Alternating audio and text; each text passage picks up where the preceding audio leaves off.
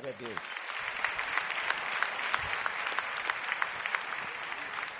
Gente, nós gostaríamos neste domingo, que é um domingo também especial, de falar sobre duas mulheres, duas mães que têm muito a ensinar a todos nós. Como o pastor Miquel disse aqui, talvez você, como eu, já não tem mais a sua mãe presente no mundo. A minha mãe já se encontra com o Senhor. Mas nós louvamos a Deus pela vida dessas mulheres maravilhosas que Deus colocou no nosso caminho. E eu quero é, louvar o Senhor e usar como exemplo a vida de duas mulheres. Uma eu vou falar sobre ela agora, e sobre a outra eu vou falar no culto das 19 horas. Então você preste atenção na primeira mulher, na primeira mãe, que está registrada no capítulo 15 do Evangelho de Mateus. Vamos abrir nossas Bíblias? capítulo 15 de Mateus, versículo de número 21. Uma história que talvez você já tenha lido, já tenha ouvido alguma pregação sobre essa história. Mas eu espero que certamente o Espírito Santo possa trazer uma palavra nova ao seu coração, aos nossos corações. Saindo daquele lugar, Jesus retirou-se para a região de Tiro e de Sidom e uma mulher cananeia natural dali veio a ele gritando: Senhor, filho de Davi, tem misericórdia de mim. Minha filha está endemoniada e está sofrendo muito. Mas Jesus não lhe respondeu palavra. Então seus discípulos se aproximaram dele e pediram: Manda embora, pois vem gritando atrás de nós. Ele respondeu: eu fui enviado apenas às ovelhas perdidas de Israel. A mulher veio, adorou de joelhos e disse: Senhor, ajuda-me.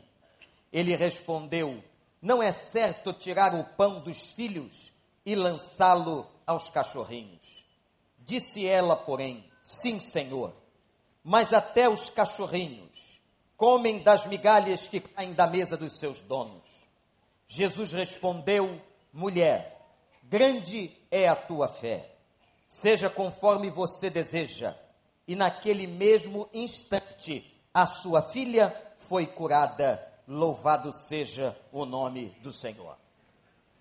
Irmãos, é a primeira vez quando adulto que Jesus sai da região de Israel. Ele só havia, na verdade, saído quando bebê, criança, levado por seus pais, que deveriam, por ordem de Deus, protegê-lo do ataque do imperador quanto aos infantes.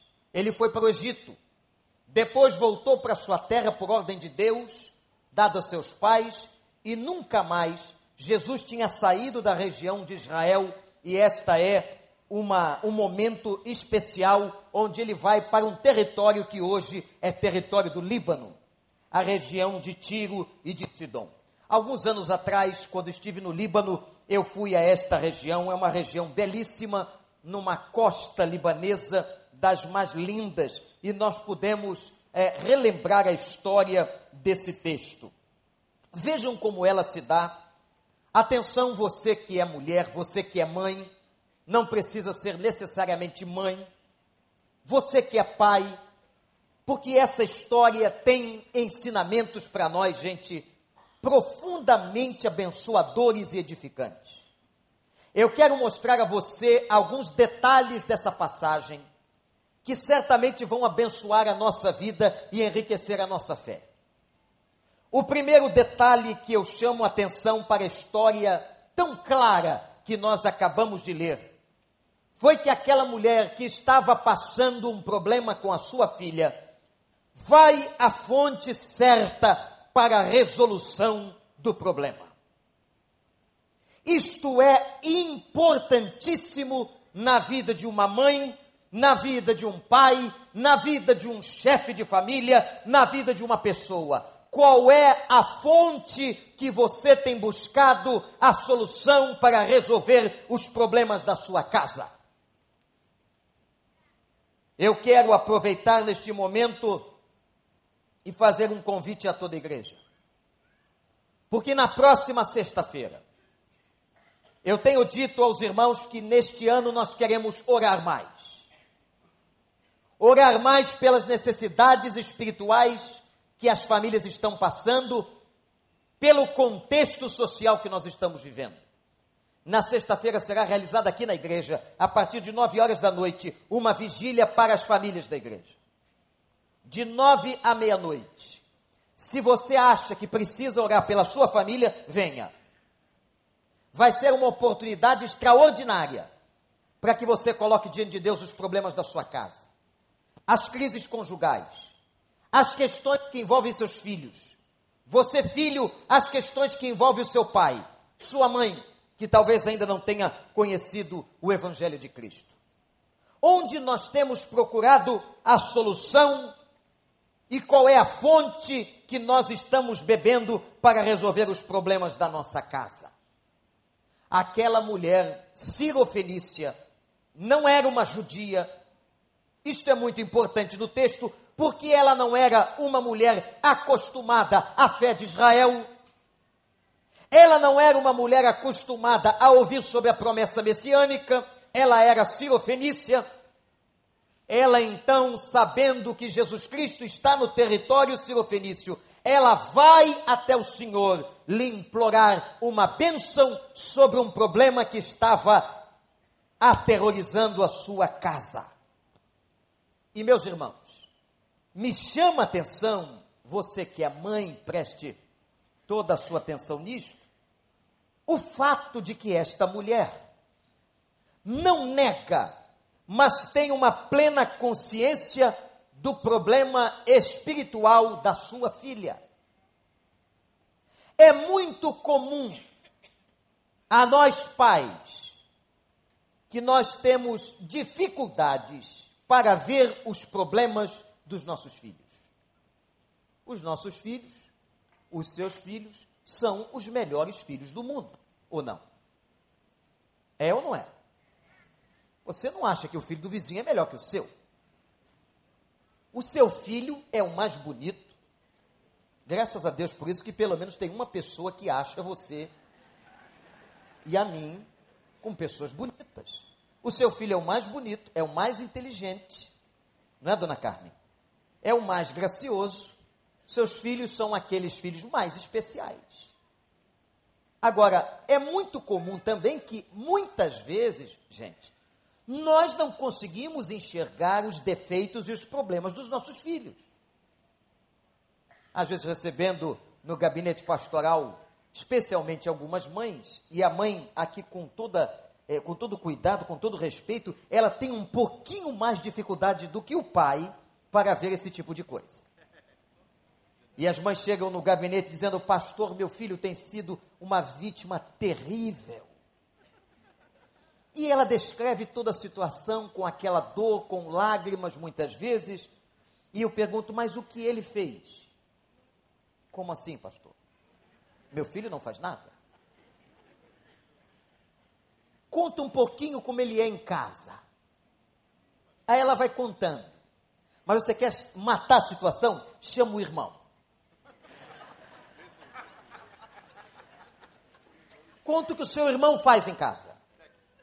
Conta como é a sua vida com ele. O irmão vai dizer certamente: é o demônio, pastor. Depois de uma certa idade, é o demônio, pastor. Só volta a amar muitos anos depois. É assim mesmo. É assim mesmo. Nós temos dificuldades de ver os problemas, as fraquezas dos nossos filhos.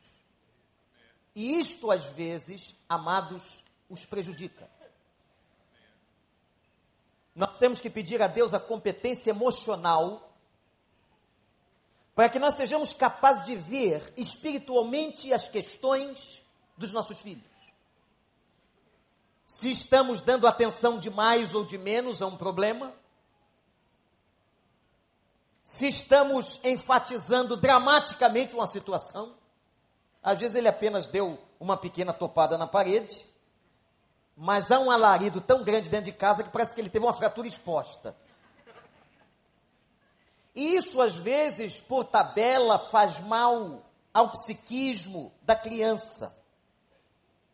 A pouca proteção ou a superproteção não ajudam o desenvolvimento cognitivo e emocional de uma criança. Anotou? A pouca ou a superproteção vão prejudicar aqueles que pouco protegem ou aqueles que protegem abundantemente, excessivamente.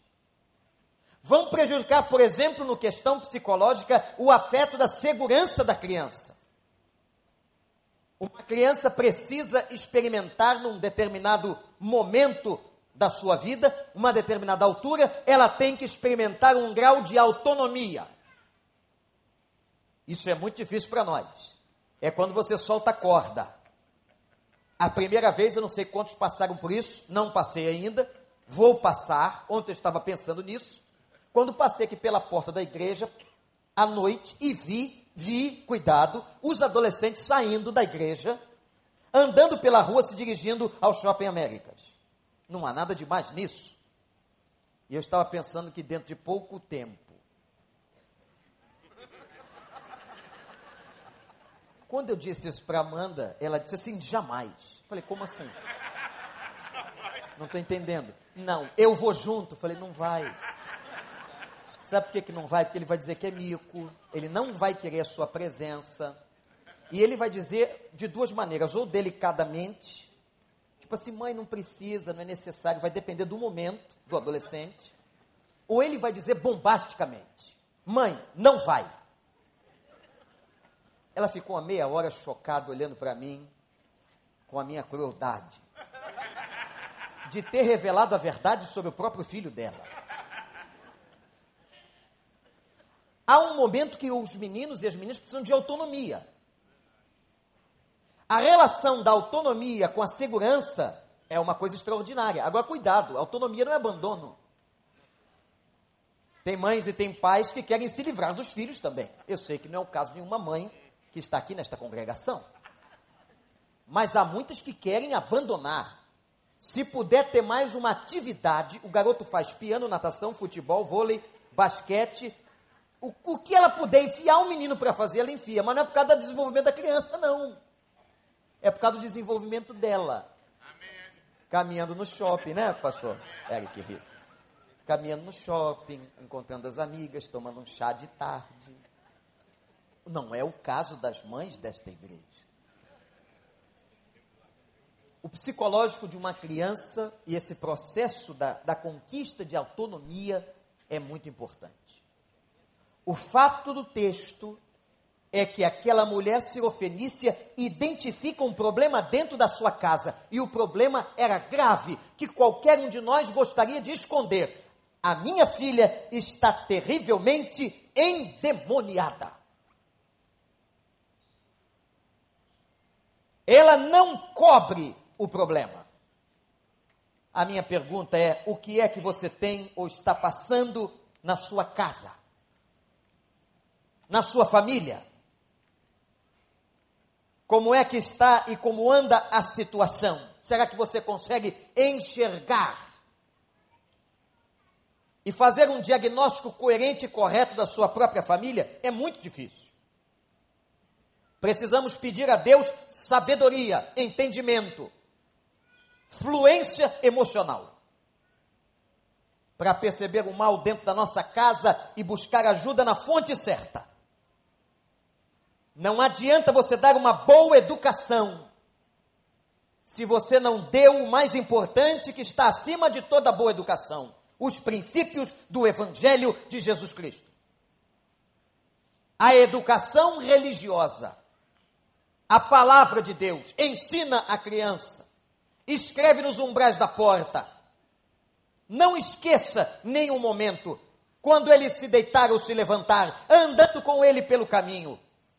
Fale com este filho sobre o Evangelho, é o que você pode deixar de mais importante. Tem um certo tempo que a criança se tornar autônoma, ela vai tomar as suas decisões. E aqui, papai e mamãe, você já fez a sua parte.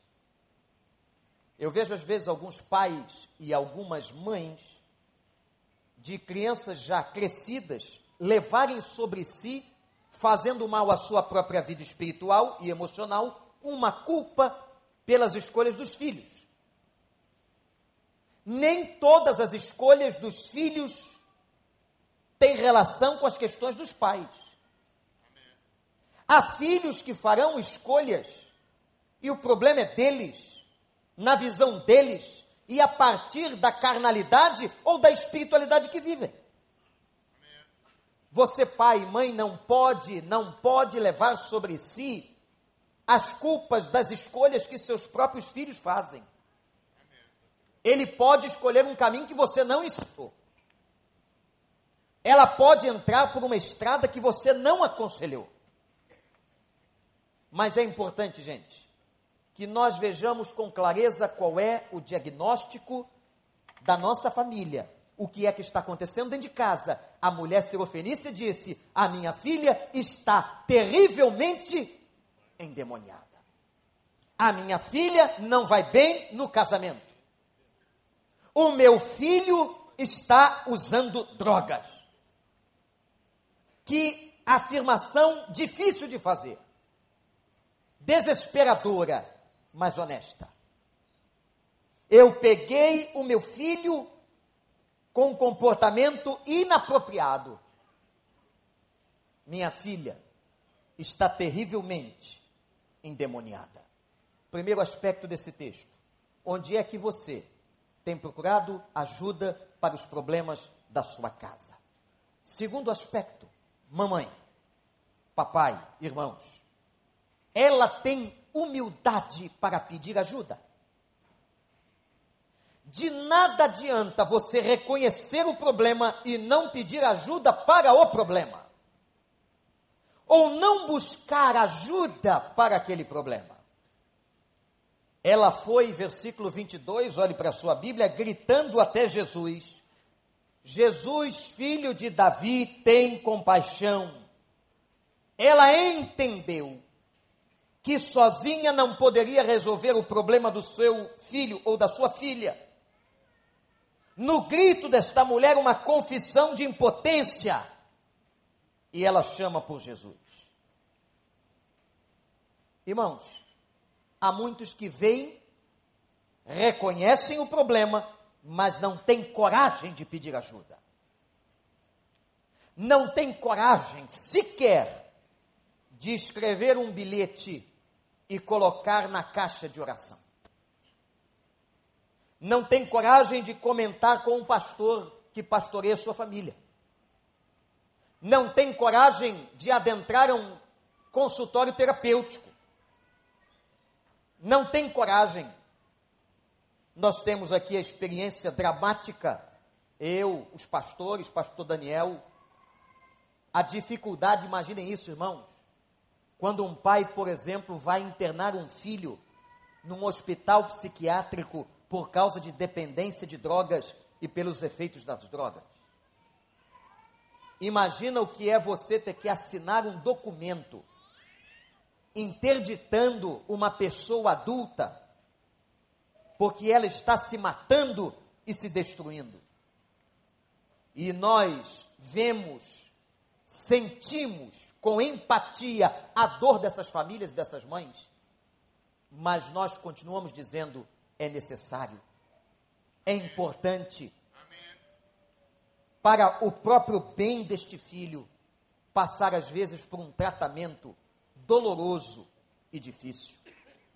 Aquela mulher, gente, reconheceu o problema de casa e ela é capaz emocionalmente de ir gritar na rua, de ir até Jesus e pedir a sua ajuda, quebrando todo o princípio de preconceito que havia entre judeus e fenícios. Quem era aquele povo? Olha que coisa interessante da teologia e da história bíblica. Aquele povo, os fenícios que ali estavam, e o grupo que morava na região de Tiro e Sidom, era o grupo que foi expulso da terra dos cananeus. Quando Israel invade Canaã, habitada por uma, um povo chamado cananeu. E a ordem de Deus é: possua e expulse. Eles expulsaram. E os cananeus foram para o norte e foram morar exatamente na região de Ciro e Sidom. Tiro e Sidom. Imaginem o sentimento que os moradores de Tiro e Sidom tinham pelo povo israelita. Esse povo nos expulsou da terra, esse povo nos tirou de casa, esse povo maltratou nosso povo. Era um sentimento de ódio, um sentimento histórico de raiva pela expulsão que Israel promovera dos cananeus. E são esses que agora veem sair do meio deles uma mulher que vencendo as barreiras do preconceito, ela começa a gritar: Jesus, filho de Davi. Você pensa que essa mulher, que esse grito é fácil de ser dado? Irmão, sabe por que ela está gritando Jesus, filho de Davi? Eu não sei de que maneira, e a Bíblia não revela.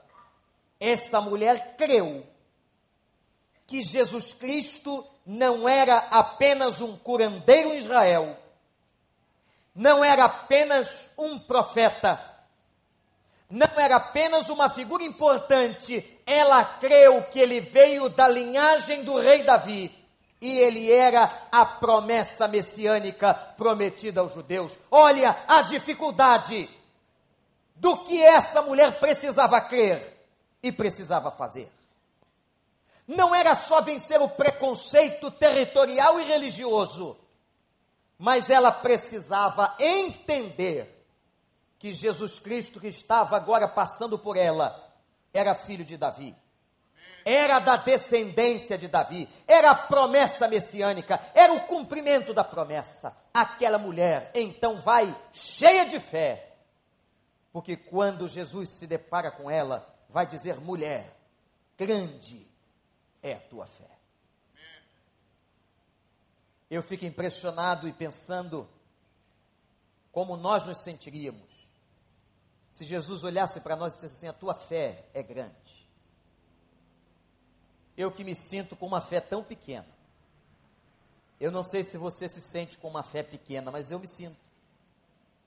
Peço a Deus para que aumente a minha fé, sabendo que o aumento da fé depende do exercício espiritual. O aumento da fé às vezes vem pelos problemas. O aumento da fé, irmãos e amigos, vem pelas crises. O aumento da fé também vem pela intimidade.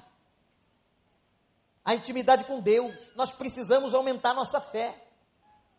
E agora nós nos deparamos com um quadro de Jesus com uma mãe, com uma mulher, dizendo assim, ele para ela: grande é a tua fé. A fé que ele encontra no comportamento, na visão, na mentalidade daquela cirofinícia. Jesus não disse isso sobre nenhuma mulher de Israel e vai dizer de uma estrangeira, de uma gentia, que vai com quebrantamento gritando atrás dele. Mães, mães que estão aqui, que estão orando pelos seus filhos mães que estão aqui orando porque seus filhos se desviaram, adoeceram, se comprometeram, entraram em situações terríveis. Não deixem e não esmoreçam, não deixem de gritar: Jesus, filho de Davi, tem compaixão da minha casa. Não deixem de clamar. Orem todos os dias pelos seus filhos. Sejam eles mais velhos ou mais novos. Eles estejam fazendo certo ou fazendo errado. Eles estejam no caminho bom ou na marginalidade. Orem. Orem para que sejam curados. Orem para que se convertam. Orem para que se reconciliem. Orem para que se quebrantem diante de Deus continuem e continuemos, irmãos e irmãs, clamando: Jesus, filho de Davi, tem misericórdia da minha casa. Ela não só reconhece o problema, do endemoniamento da filha, mas ela clama, ela vai buscar ajuda. Terceiro, a fé desta mulher é regada de algo especial. E esse algo especial e é, é o amor. A fé e o amor são duas características espirituais que andam juntas. Flávio Josefo, o maior historiador hebreu, fala do ódio entre os judeus e os fenícios. A mulher não liga para isso, vai atrás dele. Imaginem a humilhação. E agora ela tem o primeiro bloqueio, a primeira crise. Porque os discípulos de Jesus, aquela gente tão boazinha, aqueles que deviam ser o exemplo dos crentes, viram para ele e dizem assim: manda ela calar a boca. Alguém manda ela calar, ela calar a boca porque ela está importunando a gente. Essa mulher vem louca, gritando. Tem muitas mães que parecem loucas, gritando pelos seus filhos. Lembram de Ana? Quando Ana orava e o profeta disse para ela que ela estava embriagada? Você está embriagada? Tomou um porre de vinho? Está falando e nós não estamos entendendo, balbuciando dentro do templo? Ana disse assim: não. Eu estou aqui clamando pela misericórdia de Deus, para que Deus me conceda a graça de ser mãe. E diz a palavra e a história que Deus ouviu a oração de Ana. Louvado seja o nome do Senhor. Não tenha constrangimento de ir atrás gritando. Pode ser que alguém diga: você está louca. Você não vai conseguir. Você não vai ter vitória. É caso perdido. Mas toda mãe, com fé e que ama, ela continua gritando.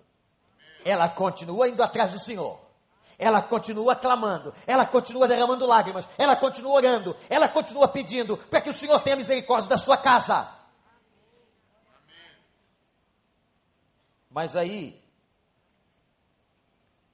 é Ele que vai agora trazer a ela talvez uma palavra aparentemente desanimadora. Como se não bastasse os discípulos dizendo: manda ela calar a boca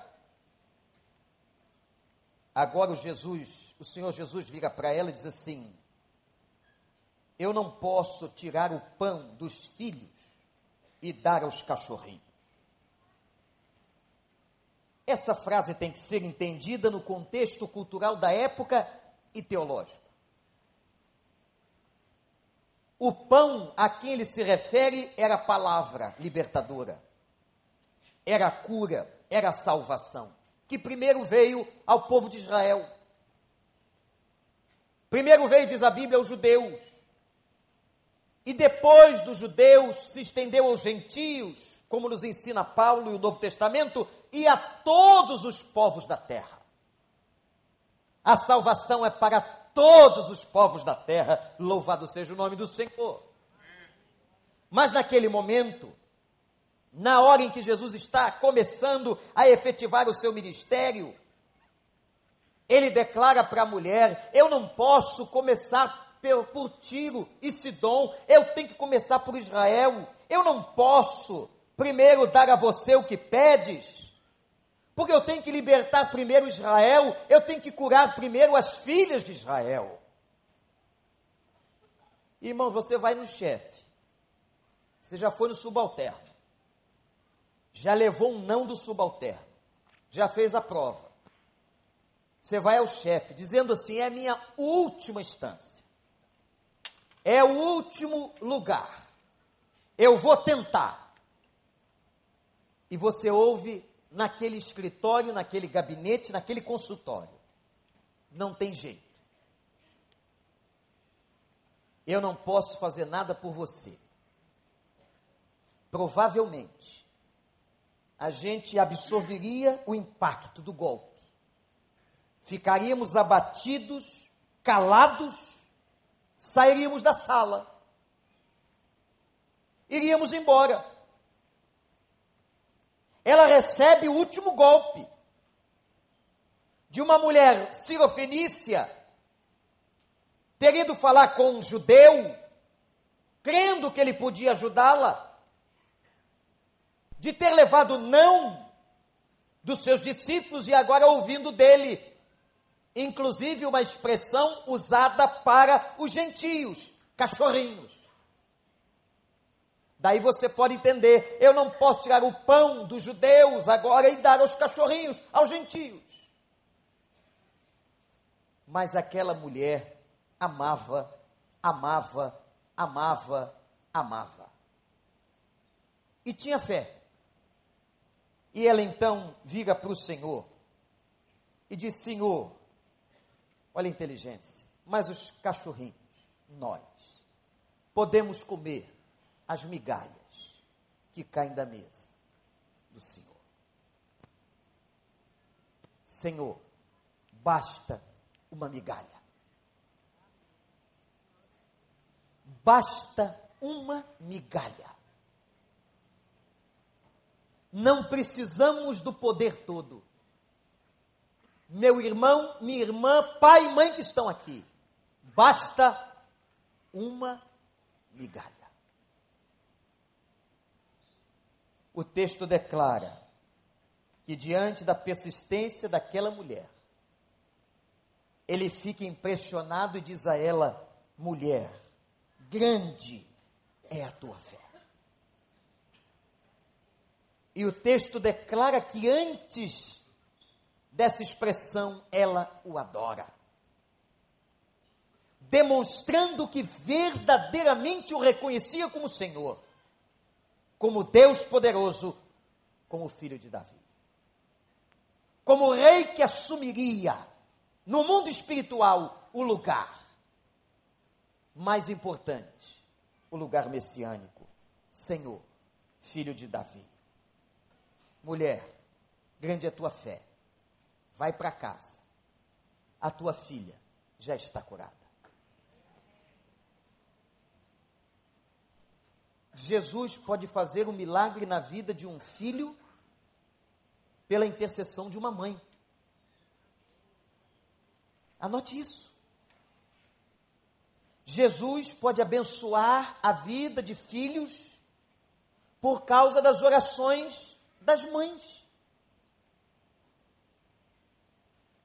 Eu já ouvi muitos testemunhos de homens, principalmente, que disseram o seguinte: Eu estou aqui hoje porque por muitos anos minha mãe orou por mim. Mães que já estão mortas, mas há filhos que dizem: Eu reconheço que eu só estou onde eu estou, que eu só galguei degraus da vitória, porque a minha mãe orou por mim. E parece, irmãos, me parece, que o papel espiritual da mulher na família, sobre os filhos, até por toda a constituição bíblica da família, ele é muito importante. Talvez sendo até mais importante do que o papel paterno. O levar o legado espiritual de oração, de comunhão com Deus, de intimidade com Deus. A mãe tem um papel extraordinário, bíblico. E, gente, uma coisa que nós não vamos poder fazer, eu e os outros homens que estão aqui, é ver uma criança ou sentir uma criança na barriga deve ser um troço muito legal. Não quero para mim não, mas deve ser um negócio muito legal. Até porque quem está preparado para isso é mulher. Homem não pode sentir dor, a mínima que seja, que ele vai para o hospital, ele é escandaloso, e diz o texto e diz o texto que a mulher sente a pior dor que uma pessoa pode sentir na hora do parto. Deve ser muito interessante. Agora eu fico pensando nos laços afetivos, alimentares, de sustento de uma criança que saiu de dentro de você. É muito interessante. A natureza que Deus fez é uma coisa tremenda. Não desista. Vá atrás da sua cria em oração. Mesmo que a cria esteja grande, desenvolvida. Não mame mais. Vá atrás da sua cria. Daquele ser que moveu-se em você. Com alegria você concebeu. Vá atrás, dizendo assim: Jesus, filho de Davi, tem misericórdia. Amém. Tem misericórdia. Não canse. Vai na fonte certa. Reconheça o problema do seu filho. Reconheça a crise da sua casa. Vai na fonte certa. E mesmo se hoje Jesus está dizendo não ao seu pedido, quem sabe, na soberania e misericórdia, amanhã ele não vai dizer sim. Porque aqui ele disse não. Não, eu não vou atender ao teu pedido e eu não vou libertar tua filha. Pois eu primeiro tenho que cumprir o um ministério diante de Israel e você, Sirofenícia. Mas aquela mulher dizendo: Eu quero só uma migalha. Que fé! Não precisou ir na casa, não precisou tocar, não precisou ver, não precisou trazer a filha. É fé demais, irmão. Apenas uma migalha. E ele declarou: Pode ir, grande a tua fé, tua filha já está curada. Amém. Louvado seja o nome do Senhor. Irmãos, o Senhor abençoe nossa vida. A sua vida pai, a sua vida mãe, famílias solteiros que estão aqui, muitos que ainda sonham, muitas que ainda sonham em ser mãe. Eu me lembro de um caso, não me lembro se foi dia das mães, mas que eu orava e pregava aqui num domingo. E um casal veio à frente. Muitos anos não podiam ter filhos. E naquele dia, o Senhor abriu a madre daquela mulher. No dia que eles apresentaram o bebê aqui, ela deu esse testemunho. Nove meses depois. E ela sentiu, na sua vida espiritual, que Deus estava lhe dando graça naquele momento. Razões de Deus, soberania de Deus, mas uma coisa é verdade resposta de oração. Você não sabe qual será a resposta, mas o seu dever e o meu dever é orar. É continuarmos clamando atrás dele. Filho de Davi, tem misericórdia. Filho de Davi, mesmo que todo mundo mande você calar o teu grito, continue gritando. Tem misericórdia tem misericórdia. Baixa a sua cabeça. Vamos orar.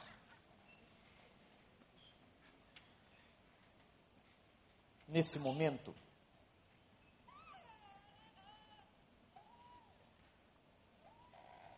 de oração, é desafiador. Quem é? Qual o pai? Qual a mãe? Qual a pessoa que pode reconhecer o problema da sua casa e gostaria de ir até a ele, a fonte certa, dizendo: tem misericórdia. Nenhum de nós aqui na igreja precisa exatamente saber do tamanho e do nome da sua dor. Mas ele sabe.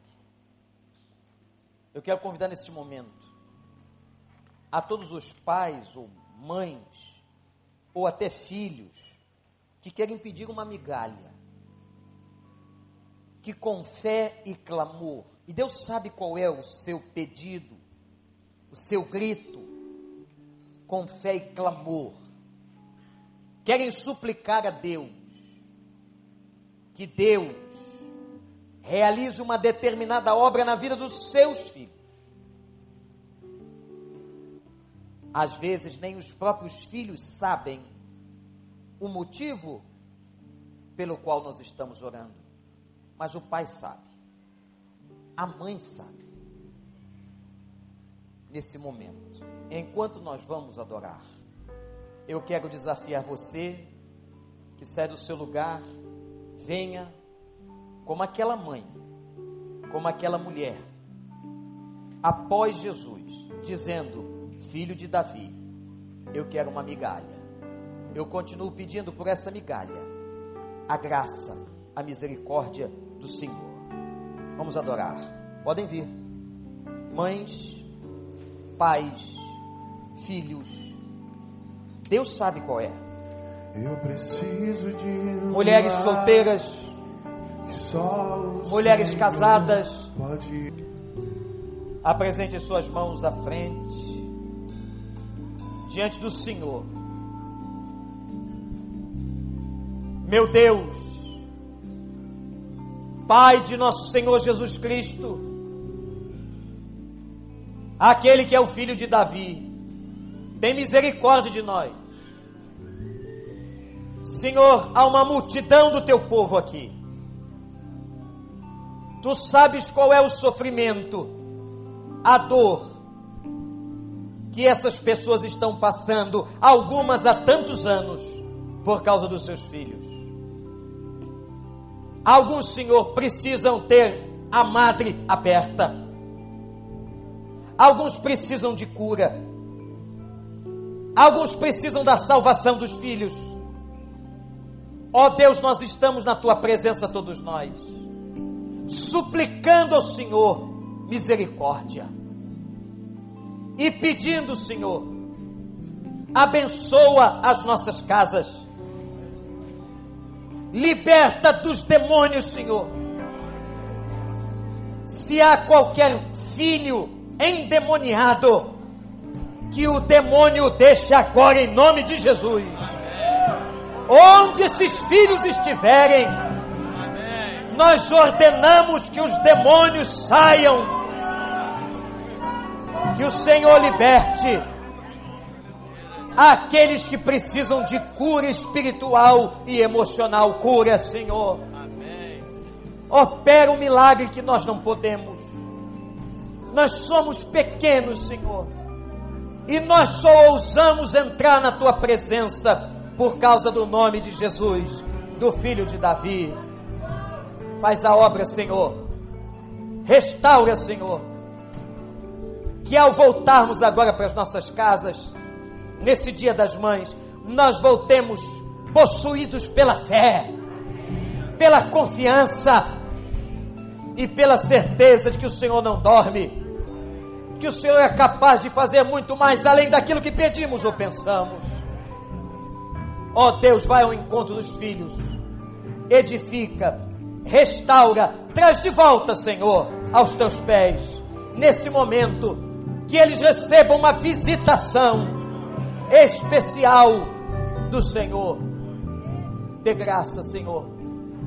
Nós te agradecemos que quando o Senhor passa na nossa cidade, quando o Senhor passa na nossa vida, nós temos a quem recorrer. Louvado seja o nome do Senhor, que nós não somos pais e pessoas sem esperança, mas nós cremos e tomamos posse agora do milagre pela fé.